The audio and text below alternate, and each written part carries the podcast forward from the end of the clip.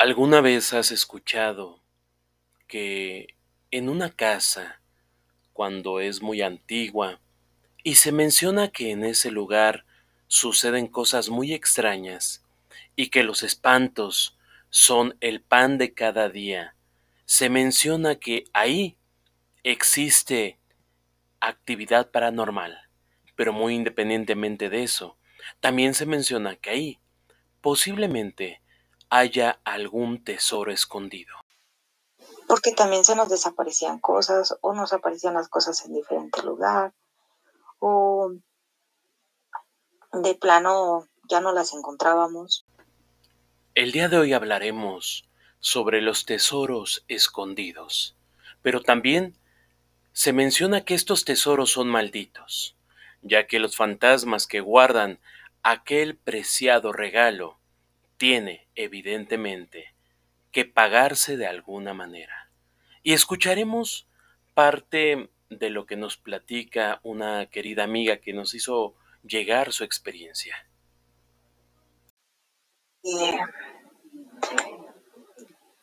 te digo que como contaban la historia que en esa casa había dinero, mi papá, mi abuelo, eh, decía que, que llegaba el muerto y le decía dónde estaba el dinero. Y siempre decía mi abuelo, es que yo sé dónde está enterrado el dinero. Y yo le decía, pero pa, pues dinos y vamos a buscarlo, ya sabes, ¿no? Y me decía, no, hija, prefiero comer frijolitos y estar todos juntos que alguien me falte. Yo soy Joel Sánchez y esto es de todo un poco. Te invito a que te quedes a escucharnos los próximos minutos y que, además, si te han pasado cosas extrañas o sobrenaturales, nos las hagas llegar. Te recordamos que, cuando las luces se apagan, el miedo te invade y la noche está con nosotros. Quédate, estamos comenzando.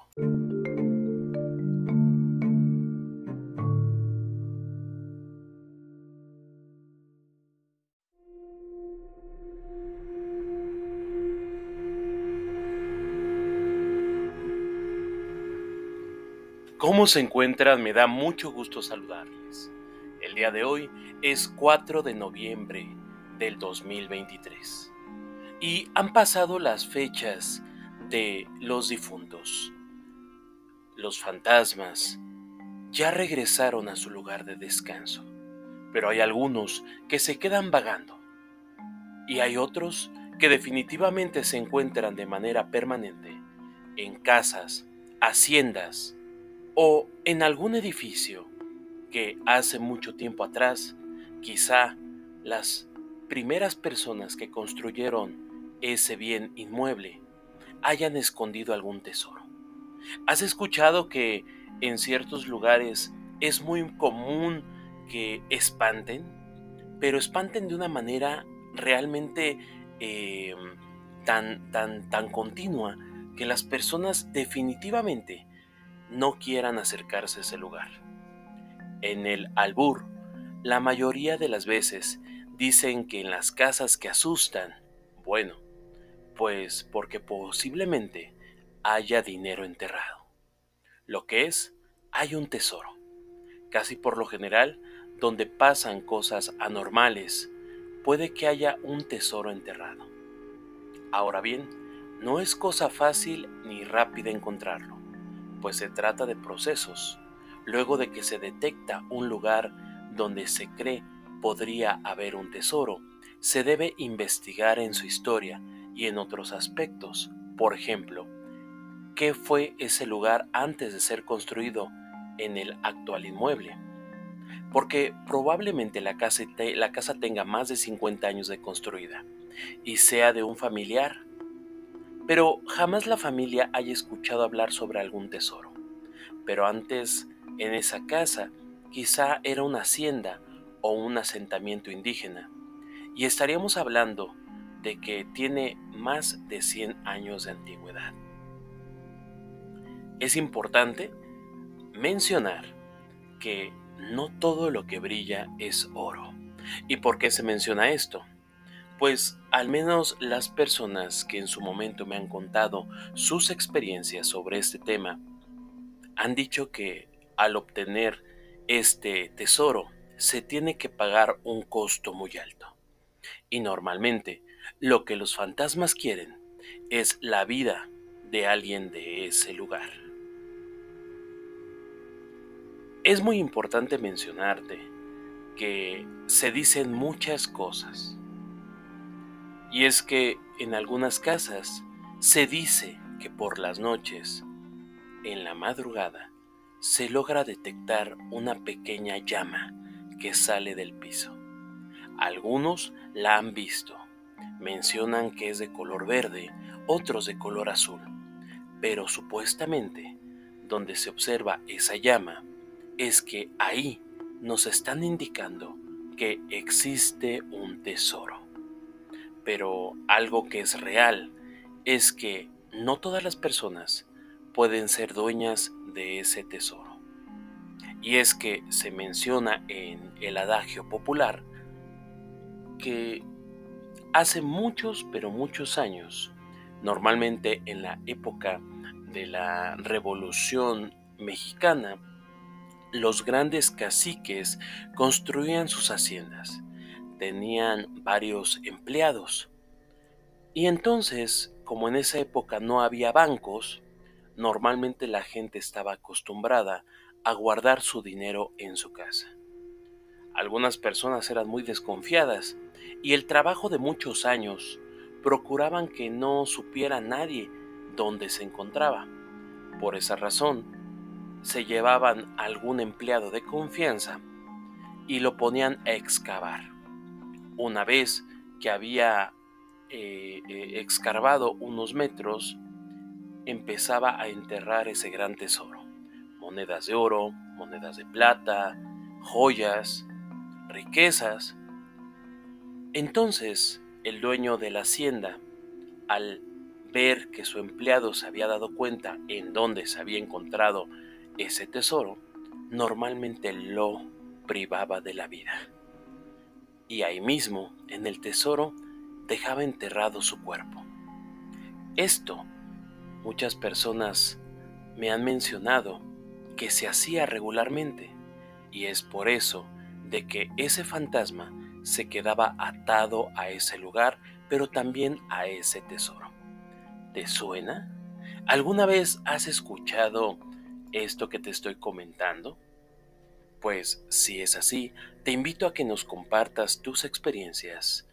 Nos encuentras a través de Facebook como Joel Sánchez, en Instagram y TikTok como Podcast de Todo Un poco. En Twitter nos encontramos como de todo un poco yo. Siempre es fascinante poder leerte y poder escucharte.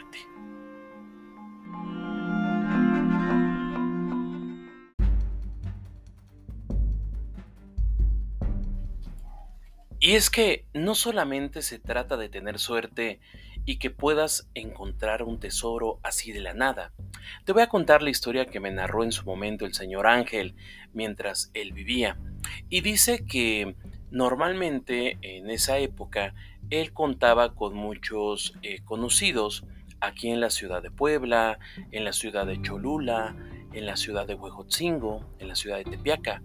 Y en alguna ocasión em, he de comentar que el señor Ángel tenía eh, ciertos dones de clarividencia para poder contemplar ciertas cosas que las personas normalmente no podían. Y entonces, en alguna ocasión, eh, en una casa que, lo habían invitado, él eh, comentó que posiblemente en ese domicilio hubiera un tesoro enterrado. Él normalmente cuando eh, apoyaba a las personas para buscar algún tesoro, se, se apoyaba de su hermana. Su hermana, la señora Chela, tenía un don más amplio para poder hasta entablar comunicaciones con los difuntos. Entonces las personas dueñas de este lugar aceptaron. Se pidió que se juntaran en una hora concreta. La señora Chela, por un momento, quedó en silencio. Observó que esa casa, anteriormente había sido una hacienda. Mencionaba que estaba distribuida de tal manera que ciertas habitaciones eran del uso de la servidumbre y otros específicamente para los dueños de ese lugar. Entonces comenzó a pedirle a las personas que se encontraban acompañándola que la siguieran. Sin decirle una sola palabra a esta mujer, ella detectó el lugar donde emanaba más energía.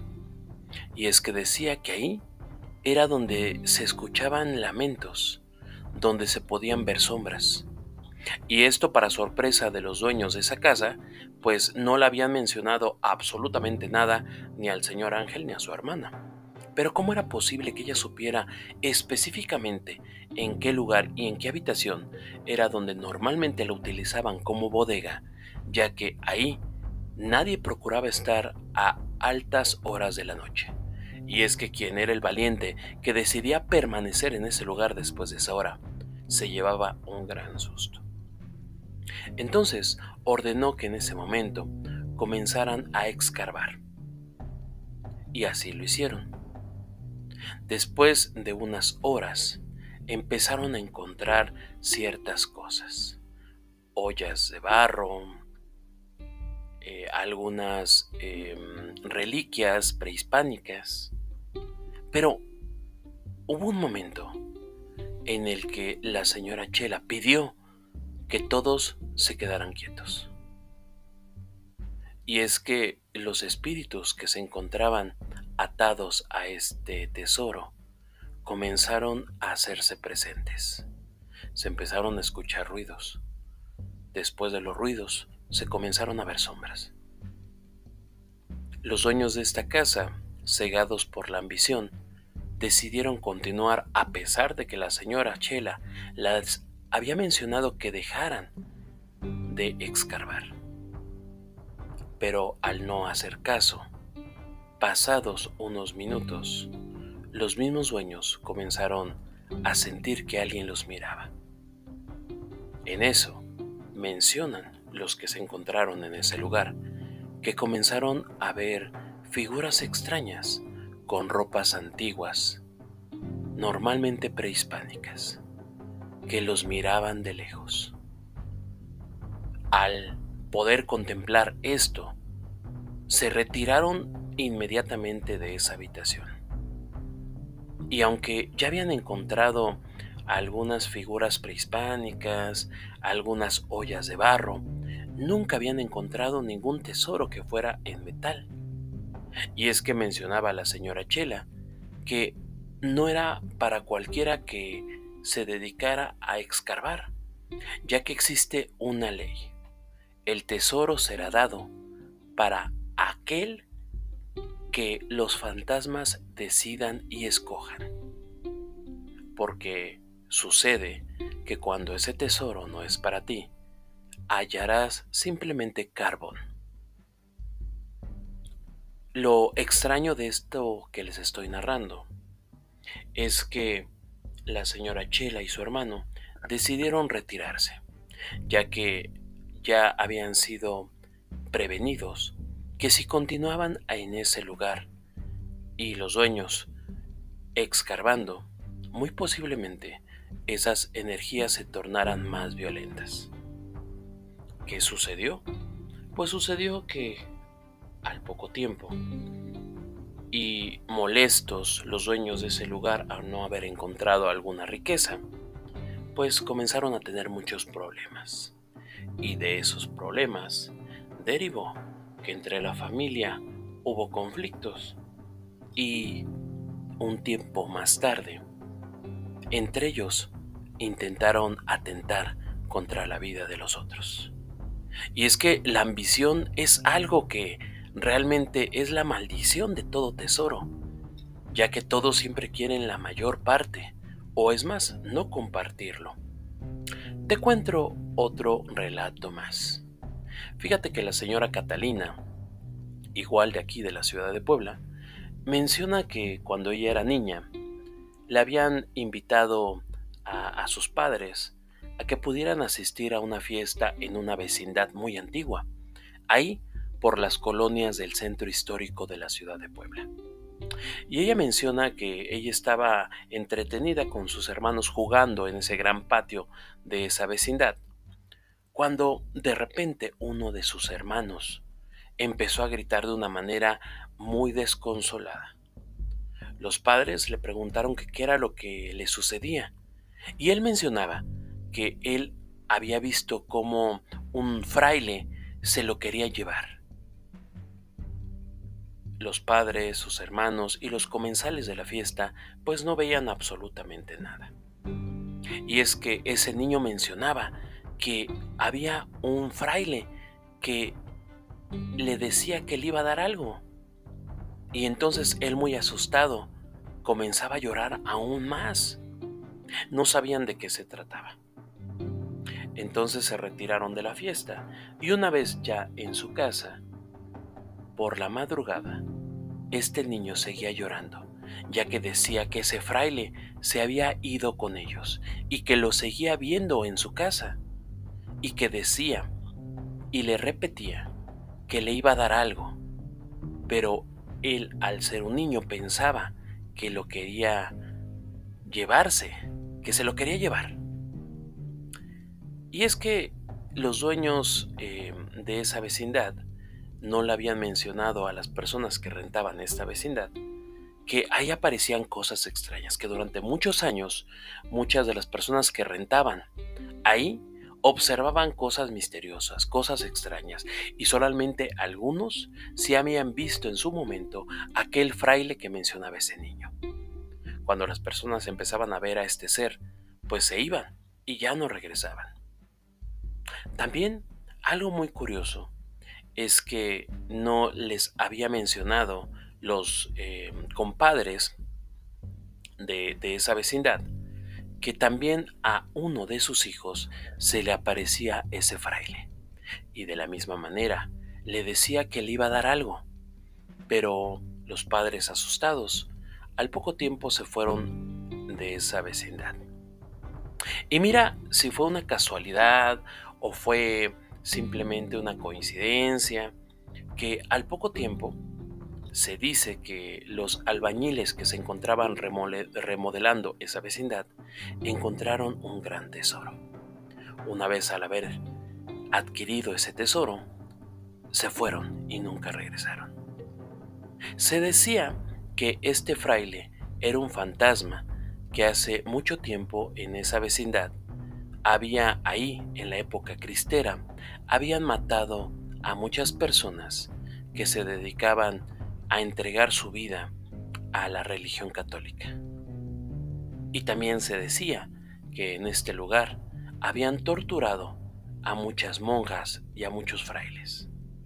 Pero específicamente había uno, el cual lo habían torturado de tal manera y que lo habían enterrado donde los caudillos de la revolución habían dejado enterrado un gran tesoro. ¿Habrá sido este fraile que vio y que trató de comunicarse con este pequeño niño, el hijo de estos señores y el hijo de los padrinos que rentaban en ese lugar para poder ofrecerle a cambio de su vida ese tesoro? ¿Tú qué piensas? Me gustaría mucho que nos lo hicieras saber a través de los comentarios. Pero ahora vamos a escuchar lo que nuestra querida amiga Gloria nos compartió con relación a la casa en la cual ella vivió algunos años y era propiedad de sus abuelos. Veamos qué es lo que nos dice.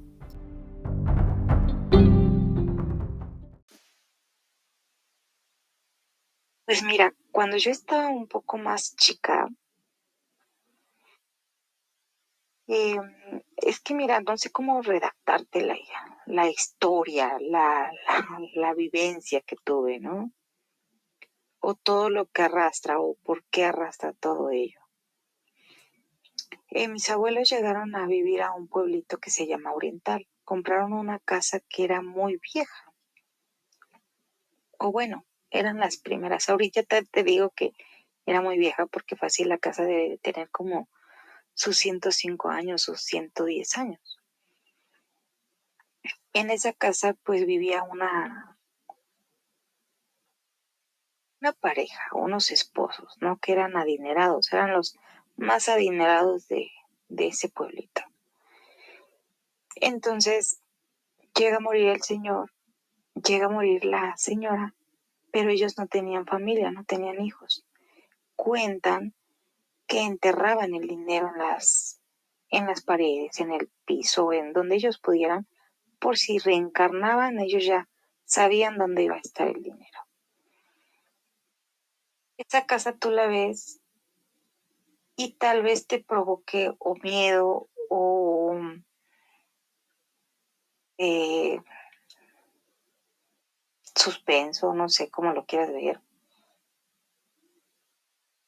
Pero en esa casa se escucha tanto niños, se escuchan, se escucha la señora de hecho, porque cuando alguien nuevo llega a la casa, tú escuchas cómo arrastra los pies. Es una señora, se escucha como una señora mayor, como cuando usan pantuflas y ves que caminan, ellos ya no alzan el pie como tal, sino lo arrastran.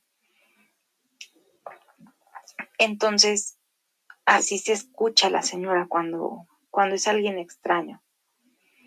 Eh, de momento que te gustaba, yo tenía como unos 14 años y yo tenía, pues obviamente, ¿no? Mi recámara. Y te lo juro que en las noches escuchaba cómo tocaban mi ventana. Es una ventana a la mejor de unos 50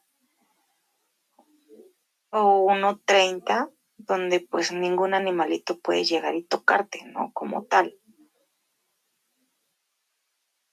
O me tocaban mucho la, la ventana, te digo, pero la ventana da al patio. Y en ese tiempo, pues nada más vivíamos mi mamá y yo. O sea, niños pequeños como tal, pues ya no había.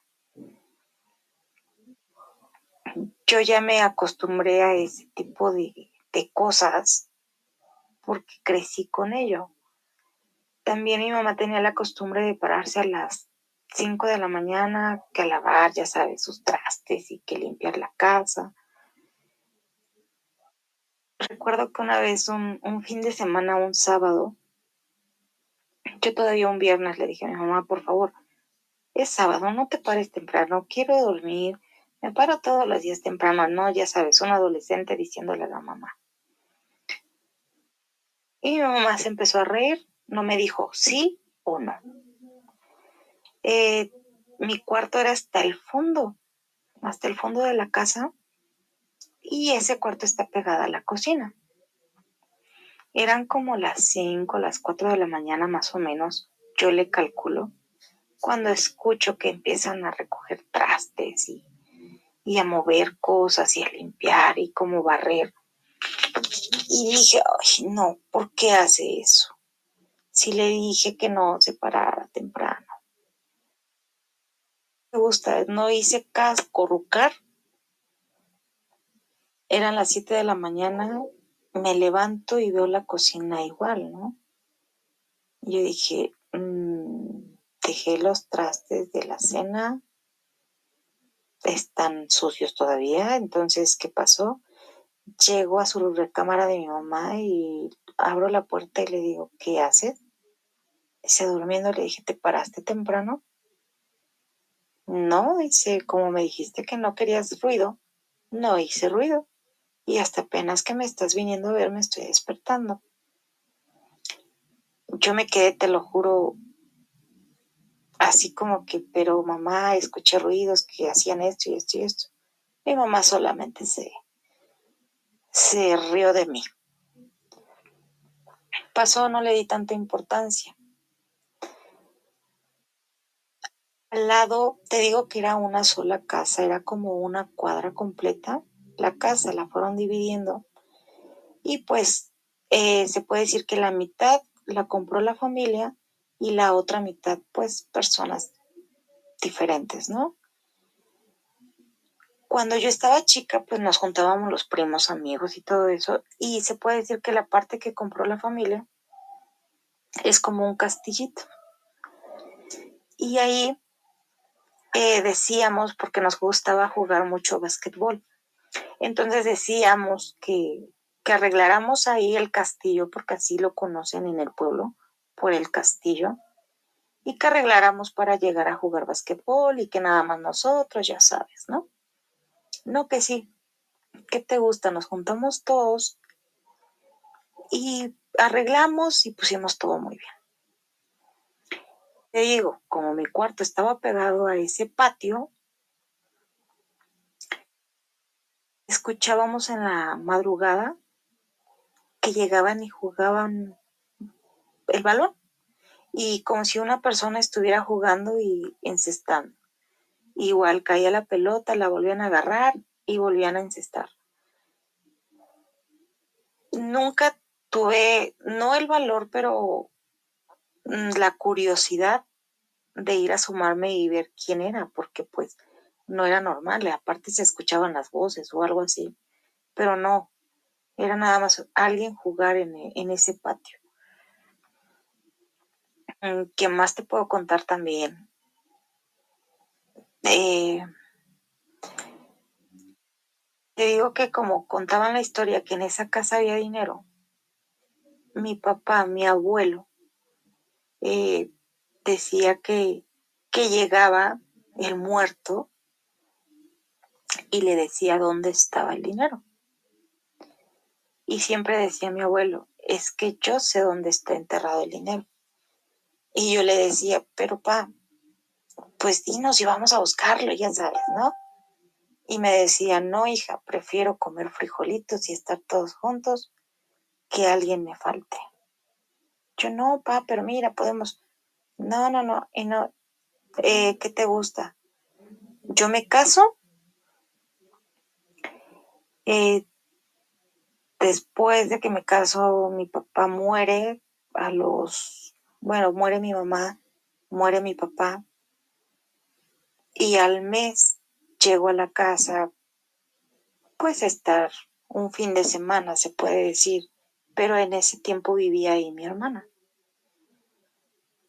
Entonces nos quedamos pensando y le digo, ¿y si buscamos el dinero que decía mi papá que había? Me dice, va a buscar y más o menos nos guiábamos por donde nos decía mi papá, que empezamos a rascar, a rascar, a rascar, a rascar pero lo único que salía obviamente eran los gases, porque salía, pues, si tú echabas a lo mejor un cerillo o un, pues sí salía como una lumbrecita, no tan grande, pero sí salía algo ahí, ¿no? De fuego. Entonces, este, recuerdo que empezamos a sentir la, empezamos a sentir la, el ambiente muy tenso, muy, muy frío, muy pesado. Y recuerdo que, que la pareja de mi hermana en ese tiempo alza la mirada y dice, oye, vi a un hombre parado en el baño. Y nosotros, no, pues no, nada más estamos nosotros cuatro. No, es que sí, había un hombre y él lo empieza a describir de la ropa de antes, sombrero, su saco, su pantalón, una persona alta muy, muy imponente, ¿no? Y todavía nosotros riéndonos le dijimos, es que estás loco, ¿cómo crees? Cuando es mi turno de excavar, la tierra se viene y me entierra hasta los hombros. No me quise mover, bueno, ya hicimos todo, me sacaron. Y mi hermana y yo, no sé si tengamos un don, no te lo puedo decir por lo que me han dicho las personas. Es que sí es un don. Y nosotros empezamos a, percibir eso, ¿no? Y le digo, ¿sabes qué? Es que no nos quiere dar el dinero a nosotros, no es para nosotros. Y yo todavía jugando le digo, vamos a llamarlo buscando cosas que no sabemos si podemos controlar, ¿no? se nos hace presente, te lo juro, porque se empezó a hacer un viento horrible, un viento horrible, horrible, horrible. Y sentimos como que la energía que estaba ahí, ¿no? Algo. Le digo, es que no nos quiere dar el dinero, no nos quiere hablar y no nos quiere dar señal. Le digo, ¿saben qué? Vamos a, salirnos un rato. Salgo y me, me fumo un cigarro. Estaba la camioneta, bueno, la camioneta de mi hermana afuera. Y de la nada se empiezan a mover los limpiaparabrisas. Volteamos y al momento que volteamos se paran. Nos quedamos todos así como que, ¿qué pasa? Eh, mi ex marido en ese tiempo agarra y le dice a, la, a mi hermana, ¿sabes qué? Vamos a quitarle la batería. Puede ver que haya un corto y haya movido. Tratamos de buscarle explicación, ¿no? Supuestamente. Le quitan, te lo juro que le quitan la, la batería. Cuando van a cerrar el cofre, vuelve a moverse los limpiaparabrisas y las llantas cuando pasa eso, eh, no sé si te ha, pasado que escuchas las bueno, si has escuchado las láminas arrastrarse en un piso rústico que le llaman y cómo suena ese de cosa feo. Gritamos porque ahí sí nos dio miedo de, de cómo se escuchó, cómo se sintió. Y dijimos, ¿sabes qué? Ya no no le busques. Tapamos ese hoyo y se quedó así. Ya no le buscamos. Pero en ese momento en el que estábamos nosotros rascando y buscando, sacamos fotos.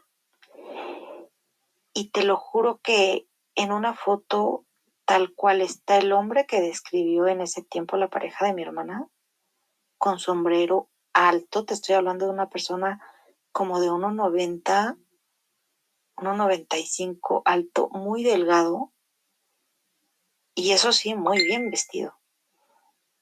Nos sorprendió, te lo juro que no puedo decirte ni puedo darte las fotos porque por mí te las daría, pero en donde las tengo, eh, la compu, bueno, la lab ya no funciona, entonces tengo que mandar a sacar el disco duro y me lo pasen a otro, a otra compu para que yo pueda recuperar todas estas fotos que tengo. Y esa casa tiene mucha historia, te lo juro. Pero pues lo dejamos así, en paz, y ya no quisimos buscarle ni, ni arriesgarnos a que pasara más cosas. Bueno, es que mira, te podría platicar también en persona tantas cosas que nos han pasado. Eh, también yo no creo en los duendes porque nunca los he visto. Pero te digo, en esa casa ocurren muchas cosas que buscas lógica y no la encuentras. De verdad, porque soy de las personas que buscan lógica y no la encuentras. Entonces, fíjate que una vez platicando con, con mi hijo, estábamos en el pueblo, precisamente nosotros Mm, yo me fui al pueblo porque aquí, pues si te diste cuenta, cuando estuvo lo de la pandemia se puso muy canijo, yo me quedé sin empleo, porque en ese tiempo ponía uñas y tenía, bueno, trabajaba en el hospital. Me quedo sin empleo. Eh, me, me dice mi mamá biológica, mi mamá biológica, ¿sabes qué? vente a la casa y pues pásate el tipo que vaya a ser lo de la pandemia y te regresas. Todavía recuerdo que le dije, no, sabes que nada más me voy unas, lo que es de vacaciones de Semana Santa y me regreso. Yo no me quedo ahí. No, está bien. Pero mira, resultó que sí me quedé. Entonces en una plática estamos mi hijo y yo que se sentía la casa pesada, está muy fea. Y le digo, oye, ¿ya viste la estufa? Dice, sí. Le dije, ¿ya viste cómo está? Habían unas manos pequeñas en la estufa. Esas sí las tengo todavía. Esa foto sí la tengo porque la tomé con el teléfono. Pero habían unas manos pequeñas donde tú dices, ok, a ver, tengo una chihuahua, voy a hacer la, la prueba. Hice la prueba con mi perrita, nada. Hice la prueba con mi gatito, nada. Dije, mm, no, entonces no le encuentro lógica, no se parecen las manos, no se parece nada. Te voy a mandar la foto para que veas cómo se ven unas manos pequeñas. Obviamente le hice zoom y se ven grandes, ¿no? Pero eran unas manos pequeñitas. Entonces, también te digo, no sé si también haya eso de duendes, porque también se nos desaparecían cosas o nos aparecían las cosas en diferente lugar o de plano ya no las encontrábamos. Y yo siempre he tenido la costumbre o tenía esa costumbre de que comprábamos dulces y que la dejábamos a lo mejor en la mesa o que la dejaba en un tazoncito en la sala. O sea, no le dábamos un lugar como tal fijo, porque pues si se te antoja un dulce vas por el traste, lo pones donde estés, comes y punto, ¿no? Entonces me decían que a lo mejor porque como yo tenía mucho dulce, pues eso les encanta y lo ven como agradecimiento y por eso te hacen maldades. Digo, no sé, te voy a mandar la foto, ¿sale?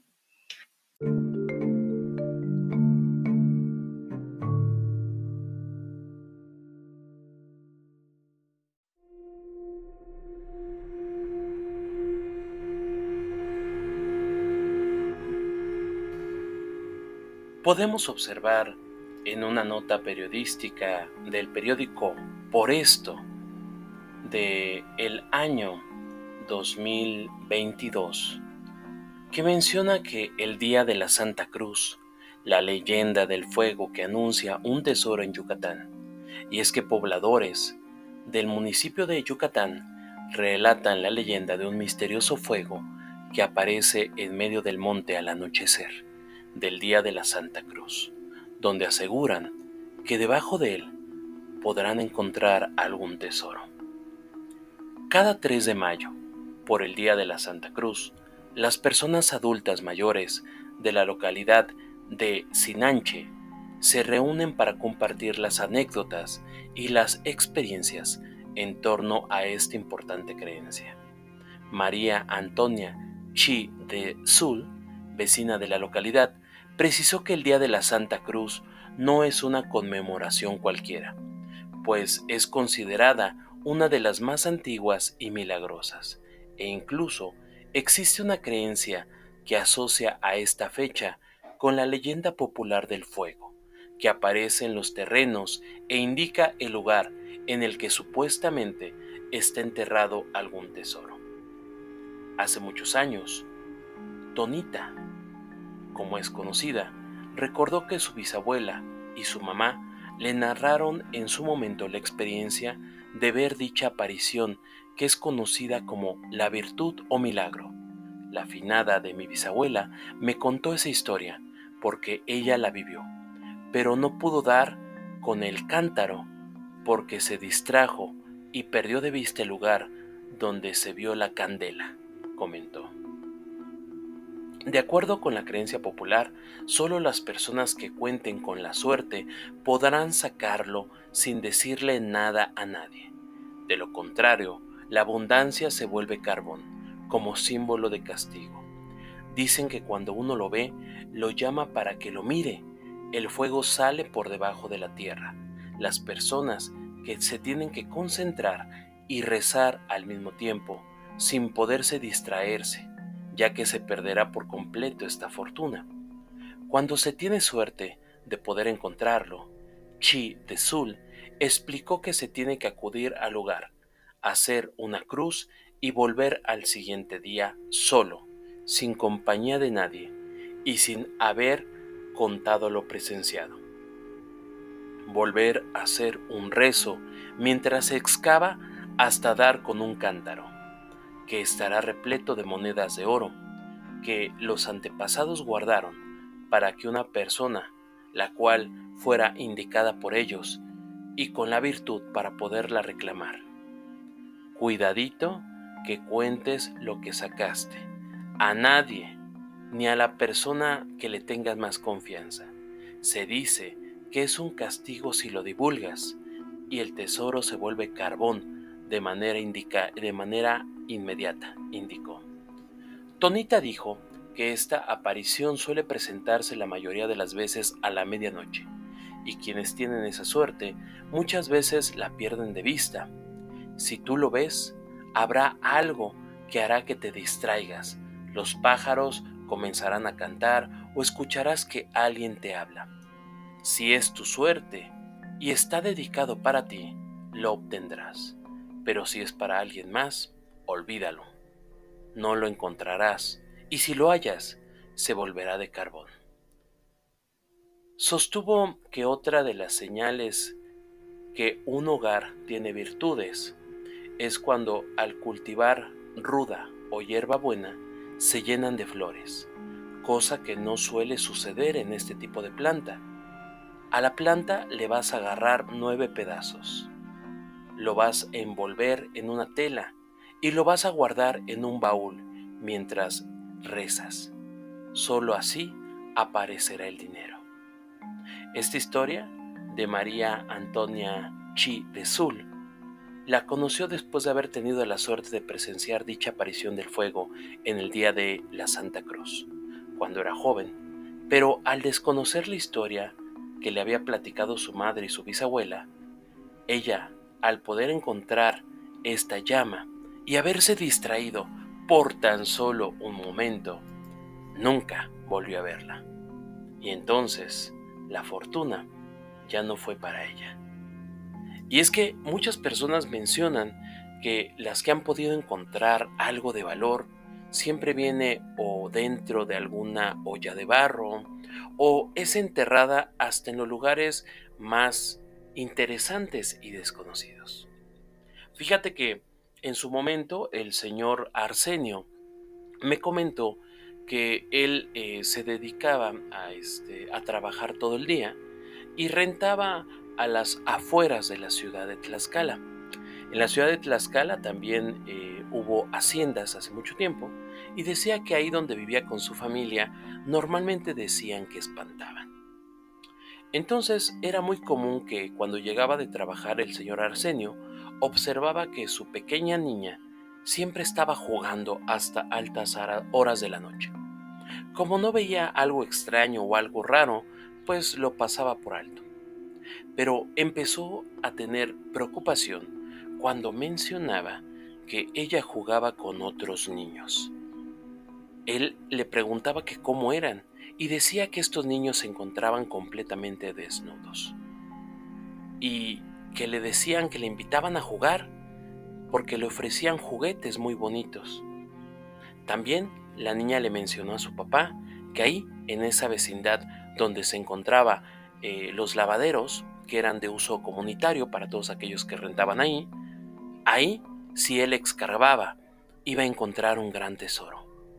Al señor Arsenio le dio mucho miedo, porque sabía que quizá esos fantasmas, o esos duendes, o esas criaturas que observaba la niña, se la querían llevar, y como pago por su vida, le entregarían a él un tesoro. A la brevedad, tomó sus cosas y se fue de ahí. Y es que historias como estas, aunque parecen muy extrañas y sobre todo sobrenaturales, nos han acontecido, o mejor dicho, le han pasado a las personas que son nuestros abuelos, nuestros tíos, y quien tiene la fortuna de aún tenerlos con vida, pues habría que preguntarle qué es lo que ellos conocen sobre este tema. Bueno, pues es un gusto haberlos tenido en una emisión más, recordándoles que siempre es fantástico poder escuchar y leer sus experiencias. Si te gustó este capítulo, te invitamos a que de la manera más amable lo puedas compartir con alguien más que le guste. O si bien te gustó mucho, pues nos puedes seguir en nuestras redes sociales y sobre todo compartir tus experiencias. Es momento de despedirse, ya que la luz raya en el cielo. Y la noche estuvo con nosotros. Yo soy Joel Sánchez y esto fue De todo un poco. Nos vemos en otra ocasión. Que descanses y que tengas una excelente noche. Hasta luego.